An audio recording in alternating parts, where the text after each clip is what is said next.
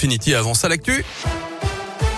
Et c'est avec Gaëtan Barallon. Bonjour Gaëtan. Bonjour Guillaume, bonjour à tous. On débute avec vos conditions de circulation. Ça commence à devenir dense autour de saint avec un ralentissement à vous signaler à la jonction entre la RN88 et la 72 dans le secteur de Terre-Noire et de Saint-Jean-Bonnefond. Ralentissement également dans l'autre sens sur la 72 dans le secteur de Méon. Ça coince également à hauteur de la Ricamarie à la jonction entre la RN88 et la Rocaloès. Ça coince aussi sur la RN88, euh, la RN88 à hauteur du tunnel du rond-point en direction de Givors. À la une ce vendredi J-2 avant le premier tour de la présidentielle. La dernière ligne droite pour les 12 candidats en lice avec les derniers meetings, les dernières réunions publiques aujourd'hui avant le début ce soir de la période de réserve. À partir de minuit, plus de rassemblements, de distribution de tracts ni de propagande sur Internet. Pas d'interview non plus. Aucun sondage ni estimation de résultats ne pourront être publiés avant les résultats dimanche à 20h.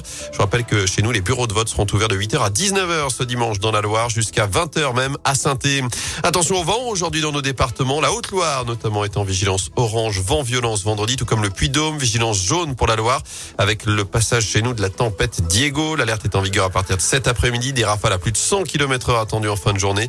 Ce sera le cas notamment dans le Brivadois. Les monts puis la plaine du Forêt seront également touchés avant un retour au calme la nuit prochaine. En bref, un automobiliste en fuite à saint D'après les premiers éléments, il a renversé hier après-midi une piétonne de 46 ans hauteur du boulevard Jules Janin avant de s'en aller.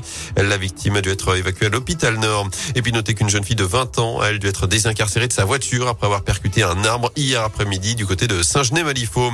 Le journal Le Programme version allégée. Aujourd'hui, les journalistes étaient en grève. Hier, mouvement très suivi. 90% de grévistes selon le SNJ, le syndicat qui doit être reçu aujourd'hui par la direction.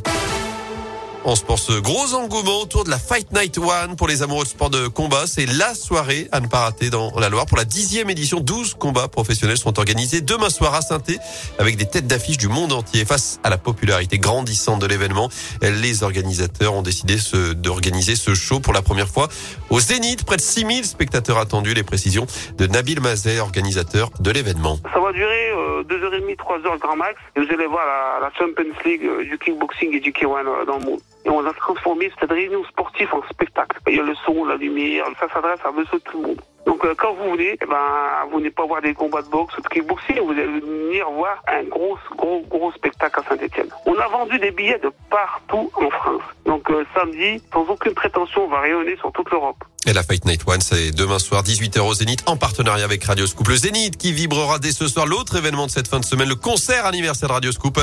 Terre Noire, Claudio Capéo, Boulevard des Airs, encore Chaim et trois cafés gourmands au programme. Du foot à suivre aussi ce soir, jour de match pour les Verts. Coulombois de la 31e journée de Ligue 1. Déplacement très important pour le maintien. À Lorient, ce sera à partir de 21h. Puis du basket aussi ce soir. La chorale de Rouen reçoit Paris à 20h. Et en le leader Saint-Chamond se déplace à Nantes.